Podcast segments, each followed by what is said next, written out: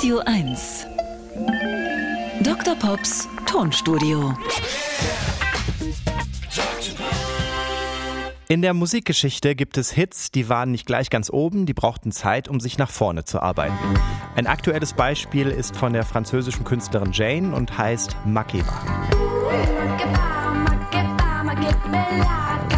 In diesem Jahr hat das Lied durch soziale Medien viel Aufmerksamkeit bekommen und wurde als Sommerhit gehandelt. Allerdings ist es bereits aus dem Jahr 2015. Und der Groove ist einer Nummer entlehnt aus dem Jahr 1978.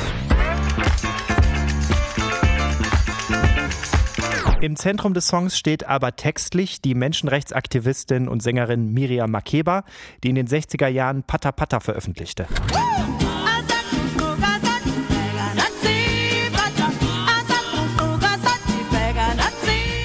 Im Lied von Jane steckt also viel Geschichte, über die man immer wieder sprechen kann, auch ein Grund für den nachhaltigen Erfolg. Bei der Band Glass Animals hat es auch ein bisschen länger gedauert, bis der große Hit da war.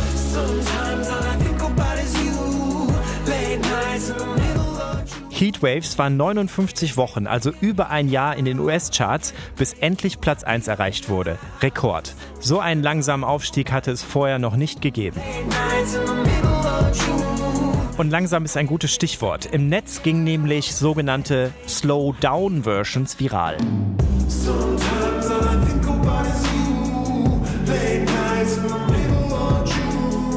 In diesen schnelllebigen Zeiten sympathisch. Und das Lied ist vier Minuten lang, hat sogar ein Intro und arbeitet mit Stille.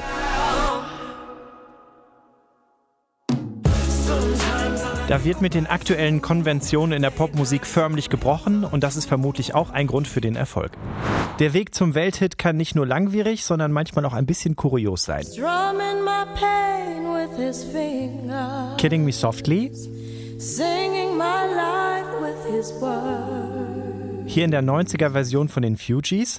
Erstmalig richtig groß wurde der Song aber durch Roberta Flack. 1973. So, und sie hatte die Ursprungsversion von Laurie Lieberman gehört. Auf einem Flug von LA nach New York. Das Lied sollte beruhigend auf die Fluggäste von American Airlines einwirken. Ich weiß jetzt nicht, ob Killing Me Softly da die beste Wahl war, aber für die Hitgeschichte des Liedes war es super. Das letzte Beispiel dreht sich um Shaggy. Wer erinnert sich nicht? Die Plattenfirma hatte den Song It Wasn't Me von vornherein aufgegeben. Es wurden nicht einmal Promo-Exemplare an Radiostationen geschickt. Ein DJ auf Hawaii hat sich den Song dann illegal bei Napster heruntergeladen und ihn dadurch zum Hit gemacht. Das kam jetzt erst kürzlich bei einer Doku heraus. Man wollte wohl geheim halten, dass ein illegaler Download bei einem Hit geholfen hat. Also, Hits brauchen nicht nur Zeit, sondern manchmal auch einen findigen DJ auf Hawaii. Dr. Tonstudio. Jeden Dienstag neu im schönen Morgen. Außerdem live die Dr. Pop Show Hitverdächtig.